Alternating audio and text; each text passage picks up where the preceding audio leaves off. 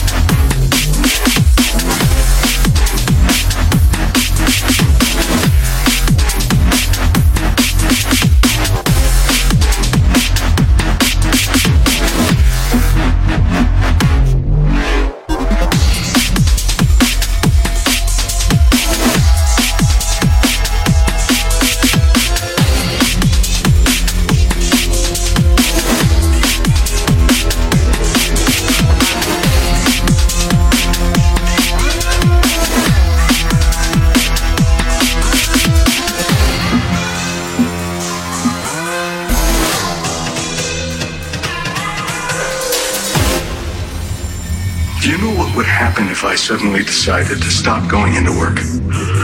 A business big enough that it could be listed on the NASDAQ goes belly up. Disappears. It ceases to exist without me. No, you clearly don't know who you're talking to, so let me clue you in. I am not in danger. I am the. Danger.